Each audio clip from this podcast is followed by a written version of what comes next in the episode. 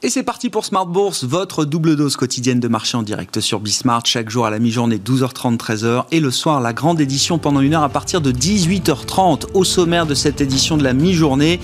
L'inflation qui divise les marchés, c'est de plus en plus visible. La séance du jour est encore très très parlante. D'un côté, on a les secteurs boursiers les plus cycliques qui profitent de ce, thème de la reflation qui reste positif pour un certain nombre de, de secteurs, le pétrole et gaz, les ressources de base sont les secteurs qui en profitent le plus euh, aujourd'hui encore. Et à l'inverse, la remontée des rendements obligataires, surveillée de près par les banquiers centraux, affecte la valorisation bien des secteurs les plus richement valorisés par les marchés. On pense à nouveau au secteur de la technologie qui a fortement baissé à, New York, qui baisse encore fortement en Europe aujourd'hui. Hein. le stock 600 de la, du secteur de la technologie recule de, 3% euh, à la mi-journée et on voit les valeurs euh, emblématiques de ce secteur à Paris qui signent parmi les plus fortes baisses d'associations Système, Worldline, etc. Vous aurez le résumé complet dans un instant avec Nicolas Pagnès depuis la salle de marché de, Bourse Direct, des rendements obligataires qui se tendent, des taux réels qui remontent. Hein. Les taux nominaux remontent plus vite aujourd'hui que les anticipations d'inflation. On en parlera dans un instant avec euh, les équipes de, de stratégistes de CPR Asset Management et Jérôme Powell à ce titre qui est très attendu à l'occasion de son témoignage semi-annuel devant la commission bancaire du Sénat qui se déroulera cet après-midi. Est-ce qu'il est déjà temps pour Jérôme Powell de euh, contrôler le, marché sur les anticipations d'inflation et sur la remontée des taux. Ce sera en tout cas un moment important de cette journée, de cette semaine pour les, investisseurs. Et je parlais des, titres richement valorisés qui se dégonflent un peu. Tesla étant l'emblème peut-être du moment, puisque Tesla euh, est en baisse encore en, avant-marché à, New York, à une baisse de 4-5% qui euh, amène le, titre sur un niveau de bear market. Alors attention, tout est relatif quand on parle de Tesla, une valeur qui a flambé de plus de 700% l'an dernier, mais qui perd effectivement désormais plus de 20% par rapport à son pic marqué fin janvier, début février. On avait vu le, titre s'élever jusqu'à 900 dollars. On est sous les 700 dollars désormais pour le titre Tesla. Donc sous pression, le titre Tesla qui revient d'ailleurs sur ses, niveaux de, cours de bourse d'avant son entrée au S&P 500. Hein. C'était un gros moteur de flux pour le titre Tesla avec tous les investisseurs indiciels qui avaient été obligés de repondérer la valeur quand Tesla était entré au sein de l'indice large américain le 21 décembre dernier.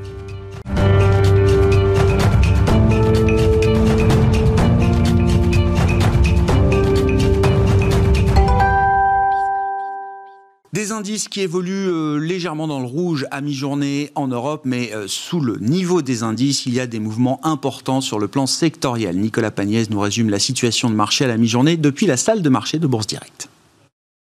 Tendance dans le rouge à la mi-journée à la Bourse de Paris après une brève ouverture dans le vert ce matin. Les investisseurs qui attendent l'intervention de Jérôme Powell cet après-midi devant le Sénat dans un contexte de flambée toujours des rendements obligataires aux États-Unis. Après avoir atteint un pic au-dessus des 1,39% hier, le taux à 10 ans américain évolue aux alentours des 1,37% à la mi-journée aujourd'hui, tandis que le taux à 30 ans est lui euh, aux alentours des 2,19%. Une flambée euh, des rendements liés aux anticipations de reprise économique toujours et donc aux craintes inflationniste qui en découle et qui pourrait, euh, selon certains investisseurs, avoir un impact sur la politique monétaire de la Fed. Aussi, même si euh, Jérôme Powell défend pour l'instant une politique très accommodante aussi longtemps que nécessaire, chacune de ses interventions est suivie de près. Euh, son intervention semestrielle devant le Sénat, donc, qui est d'habitude considérée comme un exercice de routine, sera particulièrement scruté aujourd'hui. En Europe, le Bund allemand se tend et remonte également après s'être légèrement détendu hier à la suite du discours de Christine Lagarde devant le Parlement européen euh, qui avait annoncé suivre de près les rendements obligataires afin de s'assurer que les conditions de financement euh, soient toujours favorables pour soutenir l'économie dans la période actuelle. On notera également que l'inflation en zone euro repasse dans le positif de son côté pour atteindre 0,9% sur un an au mois de janvier. Par rapport au mois de décembre, les prix à la consommation progressent de 0,2%. Du côté des commodities à présent, euh, si l'or reste stable aux alentours des 1800 dollars à la mi-journée, le pétrole progresse de son côté. Le baril de Brent s'échange aux alentours des 65,5 dollars, tandis que le WTI grimpe à 62 dollars, toujours dans un contexte de vague de froid aux États-Unis et d'immobilisation d'une partie des raffineries. Euh, de manière plus générale, les matières premières ont le vent en poupe. Les métaux comme l'argent, le palladium, le zinc ou encore le nickel sont recherchés aujourd'hui. Et on regarde à présent ce qui se passe du côté des valeurs et on commence à l'international avec HSBC qui annonce un bénéfice net en recul de 35% à 3,9 milliards de dollars en 2020. Un recul en lien avec les baisses de taux d'intérêt mais aussi à cause d'une forte hausse des pertes sur crédit attendues euh, qui passe de 6,1 milliards de dollars à 8,8 milliards de dollars à cause de la pandémie d'après la banque. HSBC qui annonce euh, également se désengager de la banque de détail aux États-Unis pour se recentrer en Asie où la banque réalise 90% de ses bénéfices. Pour 2021, HSBC reste prudemment optimiste et constate un bon début d'année. Notons également en ce qui concerne HSBC que euh, la vente de sa filiale française est toujours en cours. Le groupe n'a euh, pour l'instant pas pris de décision et annonce poursuivre la revue stratégique de ses opérations de banque de détail dans l'Hexagone.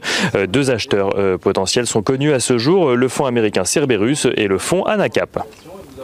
Total annonce euh, de son côté avoir fait entrer deux actionnaires, euh, la Banque euh, des Territoires et Crédit Agricole Assurance, au capital de deux portefeuilles de projets renouvelables en France à hauteur de 50%. On notera également à Paris la progression des valeurs de l'aéronautique avec notamment Airbus en tête du CAC 40, mais aussi Safran ou Thales à la suite des nouveaux déboires de Boeing sur son modèle 777.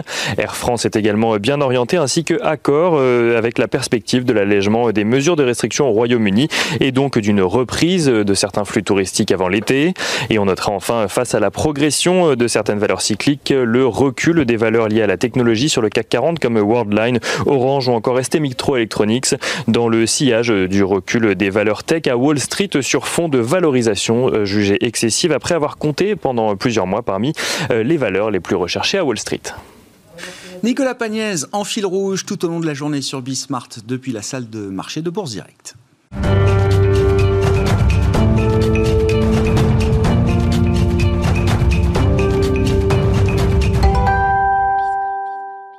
L'inflation qui est le sujet au cœur de tout en ce moment sur les marchés, on en parle avec Bastien Dru qui est avec nous par téléphone pour entamer cette demi-heure de Smart Bourse à la mi-journée, responsable de la macro-stratégie thématique chez CPR Asset Management. Bonjour et bienvenue euh, Merci beaucoup d'être euh, d'être avec nous. Il faut peut-être euh, analyser le, mouvement de remontée des taux longs aux États-Unis. Si on prend le 10 ans comme référence, visiblement la, la hausse du taux américain à, à 10 ans ces dernières semaines est un peu différente de la hausse des, des rendements américains qu'on avait pu observer en fin d'année dernière. On était tombé à 0,50% hein, sur le 10 ans américain au mois d'août, remonté jusqu'en fin d'année autour de 0,9, 1%. Et puis là, le mouvement nous amène de 1 à 1,4% avec des moteurs, semble-t-il, différents, Bastien.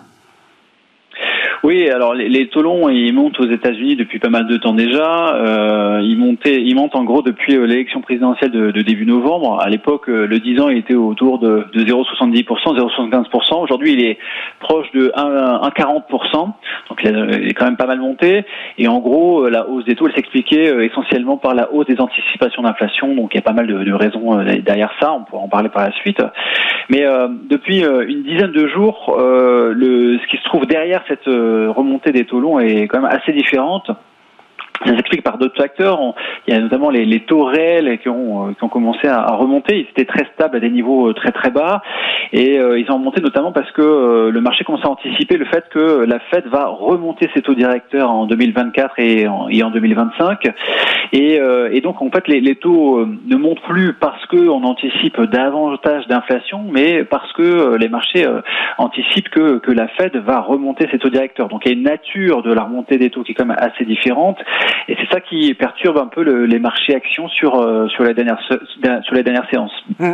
Ça tombe bien parce qu'on a le patron de la Fed qui doit s'exprimer euh, cet après-midi. Si, si, le marché est en train de tester euh, Jérôme Powell, évidemment, le discours, le témoignage semi-annuel de Jérôme Powell cet après-midi devant la commission bancaire du Sénat aux États-Unis va être particulièrement intéressant à suivre, Bastien à ce stade euh, de, la situation de marché, qu'est-ce qu'on peut attendre justement du discours du patron de la Réserve fédérale américaine? Pense que bon, il y a déjà le, le rapport en fait, hein, parce que quand il, il, témoigne devant devant le Congrès, euh, il publie un rapport, la Fed publie un rapport quelques jours auparavant, donc on a, on a déjà connaissance du, du, rapport. Et en fait, ça, ça, insiste quand même assez euh, lourdement sur le fait que euh, il manque encore 10 millions d'emplois aux États-Unis par rapport à avant la crise, et ça insiste aussi sur le fait que l'inflation est encore basse.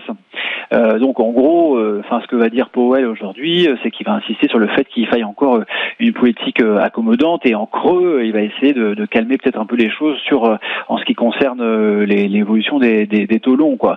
Mais euh, que ce qui paraît assez clair, c'est qu'aujourd'hui Powell, euh, il va être en train de, de, manger son pain blanc entre guillemets, euh, parce que sa communication sera relativement facile à, mettre en place. Il pourra insister sur euh, les, les, notamment bah, ces 10 millions d'emplois euh, qui manquent à l'appel, euh, mais sur les quelques mois qui vont arriver, hein, comme on est dans une phase de réouverture, le, la vaccination est déjà bien enclenchée aux États-Unis, on va avoir des créations d'emplois qui seront sans doute bah, qui vont surprendre, je pense, sur le, le, le T2, hein, notamment quand les, les, restaurants vont ouvrir, parce que euh, les restaurants et les bars, c'est à peu près un quart de ces 10 millions d'emplois qui manquent euh, aux États-Unis. Et donc, quand, euh, quand, quand ça va rouvrir, on aura des créations d'emplois assez importantes. Et là, la communication de la Fed va devenir bien plus compliquée à ce moment-là. En fait, ce qui est assez intéressant, oui. Allez-y, allez-y, Bastien, je vous en prie. Oui, ce que j'allais dire, c'est que en fait, euh, bah, il n'y a, a, pas que Powell qui se retrouve à devoir communiquer et à réagir à, euh, à, cette remontée des taux longs. Il y a aussi euh, Christine Lagarde hein, qui, qui a intervenu verbalement hier en disant que la BCE suivait de près entre guillemets l'évolution des taux longs. C'est exactement la même rhétorique que quand la BCE suit une période d'appréciation un peu trop forte de, de l'euro. et en fait, elle fait exactement ce qu'elle avait indiqué en janvier, c'est-à-dire que chaque fois qu'il y a euh, un durcissement des conditions de financement, eh bien la BCE va intervenir. Donc en fait, là, je dirais qu'il y a quand même une, différence entre les États-Unis euh, et l'Europe. Euh, on a aux États-Unis la Fed qui, elle, a mis en place un programme d'achat d'actifs avec des, des, achats, enfin des, des quantités d'achats qui sont qui ne sont pas modulées, mmh. alors que la BCE, elle, elle module ces quantités d'achats et avec la, la remontée des taux qu'on a, à laquelle on a pu assister sur les dernières séances, eh bien la, la BCE va vraisemblablement accélérer son rythme d'achat pour maintenir les taux européens à des niveaux bas, euh, ce qui va donc euh, accroître finalement le différentiel de taux entre les États-Unis et l'Europe. Ouais, c'est, bah, je sais pas si c'est surprenant, mais de voir que Christine Lagarde a finalement réagi la, première. Alors, elle avait un calendrier qui lui permettait de le, faire, mais en Europe, on est loin, de parler d'un, risque d'inflation. Euh, la reflation est à peine euh, visible. Il n'y a pas de risque de surchauffe d'inflation. C'est pas du tout dans le débat des économistes euh, en Europe. Ça a été rappelé encore par François Villeroy de Gallo, le gouverneur de la Banque de France, ce matin. Euh, Bastien, comment on comprend la sortie de Christine Lagarde? Elle s'inquiète d'un resserrement non voulu des conditions euh, de, financement en Europe, c'est ça? Par, euh, par effet de diffusion de ce qui se passe aux États-Unis? Oui, c'est exactement ce qui se passe. On a une sorte de, de contagion euh, de la remontée des taux euh, qui bon, elle a commencé aux États-Unis, elle se transmet euh, à l'Europe et c'est ça que euh, que Christine Lagarde et la BCE veulent absolument éviter parce que la situation économique en Europe est quand même un peu plus précaire qu'aux États-Unis. Aux États-Unis, dans une phase quand même de réouverture qui va être de plus en plus rapide sur sur les semaines qui arrivent parce que c'est décentralisé là-bas, donc chacun des États fait un petit peu comme il veut. en Europe, on est encore loin de là on a encore un confinement qui a été prolongé un peu plus euh, en Allemagne. Euh, on n'est quand même pas prêt de sortir des mesures euh, de, couvre-feu à 18 heures en France. Et on, voit bien que qu'on a une situation qui est quand même plus défavorable en Europe sur le plan macroéconomique, sur le plan économique. Et donc, la garde veut absolument éviter qu'on ait un resserrement des conditions financières. Bastien, comment, si on reprend la partie américaine, hein, qui est vraiment la partie la plus en avance sur ce, sur ce thème de l'inflation, comment est-ce que vous sous-pesez la possibilité d'avoir une, une inflation, alors d'abord transitoire, mais qui deviendrait une inflation plus, euh, plus durablement soutenue par la suite. Euh, on arrive au moment où l'économie américaine va rouvrir, notamment la partie service. Vous l'avez rappelé, il y a encore 10 millions de jobs à, réabsorber euh, dans, l'économie américaine et notamment dans l'économie de, de services. Mais dans le même temps, on va avoir ce programme de soutien avec des nouveaux chèques qui vont partir, des programmes de compensation ou d'indemnisation chômage qui vont être prolongés pour plusieurs mois encore. Est-ce qu'on a derrière ce cocktail des, mécanismes, des rouages qui pourraient conduire à une inflation durablement soutenue, plus durablement soutenue que ce qu'on imagine aujourd'hui en tout cas, les éléments sont en train de se mettre en place euh, petit à petit. Euh, donc, euh, il y, a, évidemment la réouverture de l'économie qui va faire qu'on va mobiliser l'excès d'épargne de l'année dernière, hein, quand même 1600 milliards d'excès d'épargne l'année dernière, enfin en 2020 aux États-Unis, qui va ben, vraisemblablement se, se, déverser évidemment sur les services qui vont ouvrir, mais aussi encore sur, sur les marchés des biens. Donc ça, ça, ça va faire une, une, demande qui va être très forte pour les, les, les biens et services et qui, qui, fera remonter un peu les prix. Il y a aussi le fait qu'on ait vraisemblablement une hausse du salaire minimum à 15 dollars de l'heure, alors qu'aujourd'hui il est à 7,25. bon, on ne sait pas encore si ça passera dans le, le, plan de soutien de, de Biden, mais ça se fera d'une façon ou d'une autre, parce que de toute façon, il y a quelques sénateurs républicains qui sont plutôt en faveur d'une remontée, d'une hausse du salaire minimum. après, il y a aussi la question de ce stimulus. Quoi. La, la grosse question, c'est est-ce que ce, le, ce plan Biden, il va générer une surchauffe de l'économie euh, euh, américaine? Et, et, sur ce point-là, je pense que ce qui est important de préciser, c'est le fait que en dehors de tout ce qui est du, du secteur hôtellerie et restauration aux États-Unis, les emplois vacants n'ont finalement que très peu baissé par rapport à, à avant la crise. Et c'est une configuration qu'on n'a jamais vue en sortie de récession d'avoir euh, des, euh, des emplois vacants qui sont encore très très élevés, une proportion euh, des entreprises qui disent qu'elles ont du mal à recruter, ça on a on n'a jamais vu ça en sortie de, de récession aux États-Unis.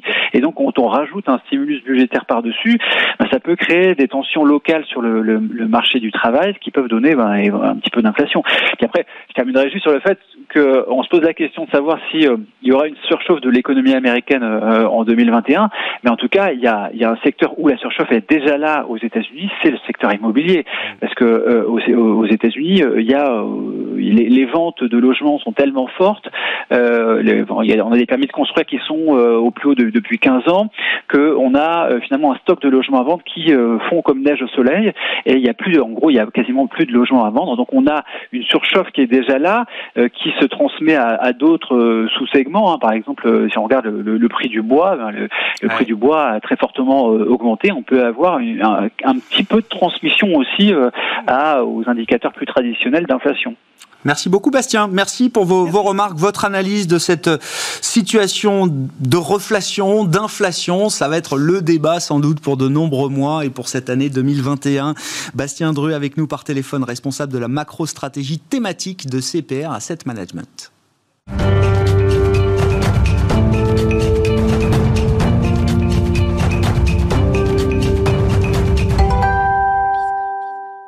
Et on en vient à la partie euh, action plus précisément avec Julie Jourdan qui est à mes côtés en plateau, gérante action américaine chez Mansartis. Bonjour, bienvenue Julie. Bonjour. Et félicitations, je le rappelle, vous avez été élue meilleure gérante action américaine en France par CityWire pour l'année 2020, titre qui vous a été décerné en fin d'année dernière. Et donc cette question tout à fait légitime à la suite de la discussion qu'on avait avec Bastien, est-ce que cette remontée des, des rendements obligataires aux, aux États-Unis, est-ce que c'est une bonne chose ou une mauvaise chose pour le marché action américain?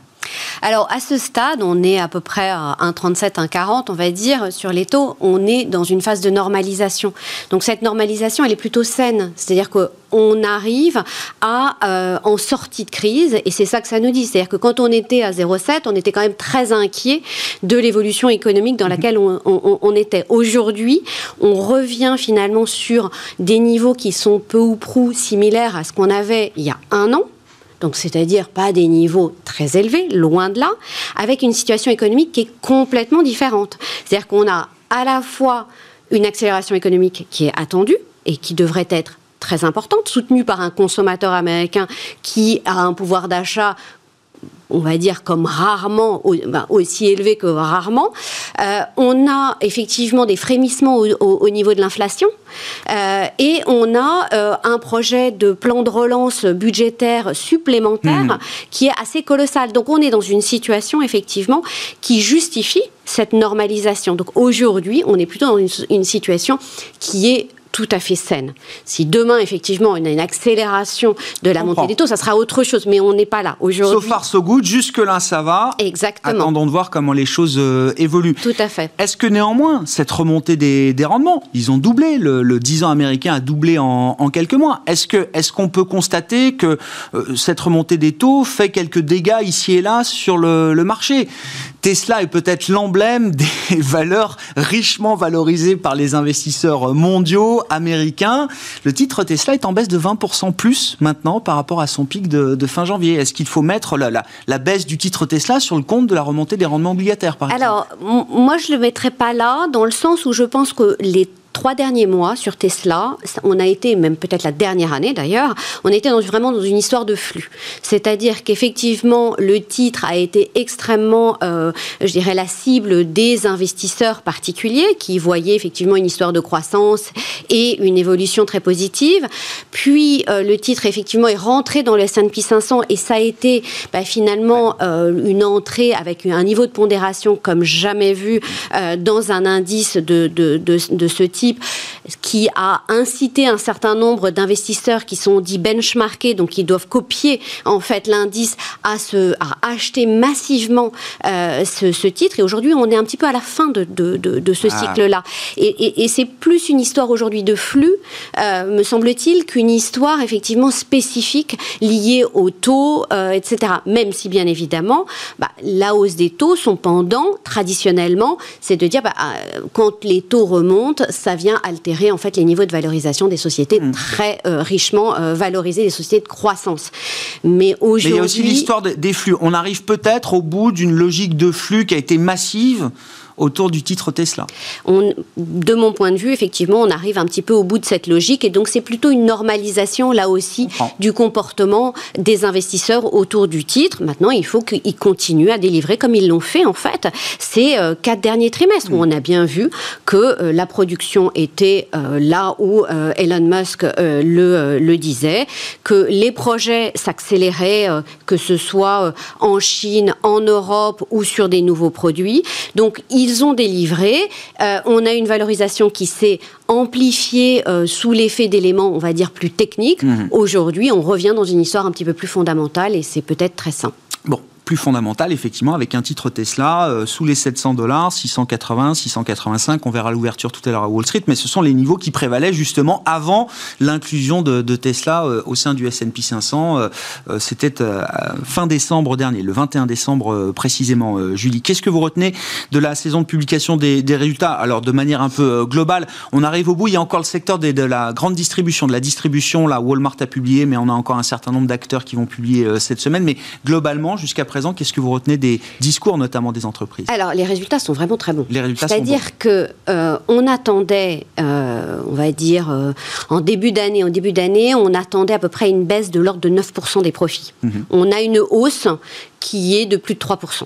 Donc, on a le premier trimestre de hausse depuis près d'un an. Mm, mm. Donc c'est vrai que ça a été la bonne surprise. Et cette bonne surprise, elle concerne euh, à la fois les profits, à la fois les ventes. Puisque les ventes, là aussi, on a une hausse de 3%, on attendait une très légère hausse. Donc on voit bien plusieurs choses. La première chose, c'est qu'on voit que les sociétés ont été très agiles. Elles ont profiter de la crise pour se restructurer, pour euh, éventuellement euh, revoir leurs canaux de distribution, leurs euh, chaînes d'approvisionnement, etc. Et aujourd'hui, on voit bien que la profitabilité est revenue sur des niveaux, on va dire, pré-crise, puisque d'un point de vue marge, on approche, on est à 10,9% de marge en, moyenne hein, sur le S&P 500, c'est-à-dire le niveau pré-crise. Donc c'est vraiment, alors que les, chiffres d'affaires ne sont pas toujours au rendez-vous. Hein. donc il y a eu un gros travail euh, qui a été fait par les entreprises. Donc ça c'est la, première chose. La deuxième chose, c'est qu'on le voit bien et on le voit euh, au fil de l'eau des publications de résultats, le consommateur américain a été là. Mm. Et finalement, là où on a le plus de surprises positives dans les publications de résultats, c'est au niveau de la consommation discrétionnaire. Il y a un chiffre qui est vraiment très très intéressant, me semble-t-il, c'est euh, de se rendre compte que sur l'année dernière, les achats par les, consommateurs de biens euh, discrétionnaires, on va dire, des, biens durables, mm-hmm. euh, a progressé de l'ordre de, de plus de 8% sur l'année, donc c'est quand même assez colossal, aidé par euh, les chèques fiscaux, aidé par une situation de pouvoir d'achat qui s'est pas dégradée, bien au contraire, qui s'est amplifiée, aidé par l'effet de richesse euh, du, de l'immobilier, des, des, services des services et des loisirs qui étaient confisqués aussi. Hein, exactement, de l'impossibilité de dépenser ailleurs. Et effectivement, et donc dans ce même temps, effectivement, on voit un consommateur américain qui a été effectivement très très très actif. Mm. Donc tous ces éléments sont plutôt de très bonne teneur et on voit bien qu'on est euh, dans une dynamique positive. On parlait de l'inflation, on y revient toujours, mais ça veut dire que sur, le plan euh, micro, sur le plan des entreprises, le, pricing power des entreprises est préservé d'une certaine manière. Vous dites les marges ont été euh, préservées parce que le, coût des intrants augmente hein, pour bon nombre d'entreprises. Hein. Mm. L'ensemble des mm. matières premières est poussé à la hausse de manière spectaculaire.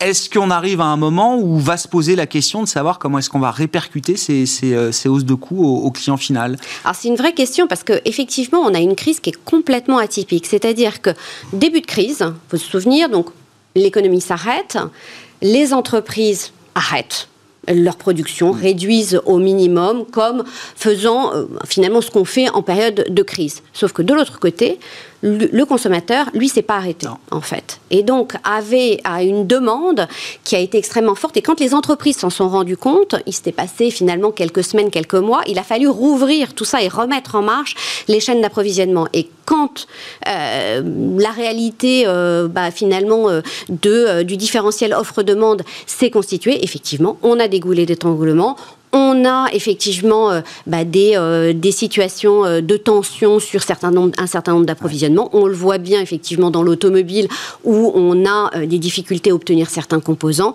ce qui entraîne des hausses de prix. Est-ce qu'elles seront temporaires ou plus durables? Ça va dépendre de la capacité des chaînes d'approvisionnement à nouveau à se remettre et à se mm. réaligner en fait avec, avec la demande. Donc, et, il va falloir voir quelle est la durée en fait de cette situation? Comment on peut repasser les prix aux consommateurs euh, Et dans quelle proportion finalement ces achats de biens durables vont se poursuivre avec la poursuite de la réouverture des économies et la possibilité pour le consommateur bah, de revoyager, d'avoir d'autres expériences et d'autres, euh, on va dire, euh, d'autres éléments de consommation en fait. La partie service, loisirs, effectivement, qui va, qui va rouvrir assez rapidement d'ailleurs aux États-Unis, hein, sans doute plus rapidement que, que ce qu'on connaîtra en Europe. Je le disais, il reste encore quelques grands acteurs dans le secteur de la distribution qui vont publier cette semaine.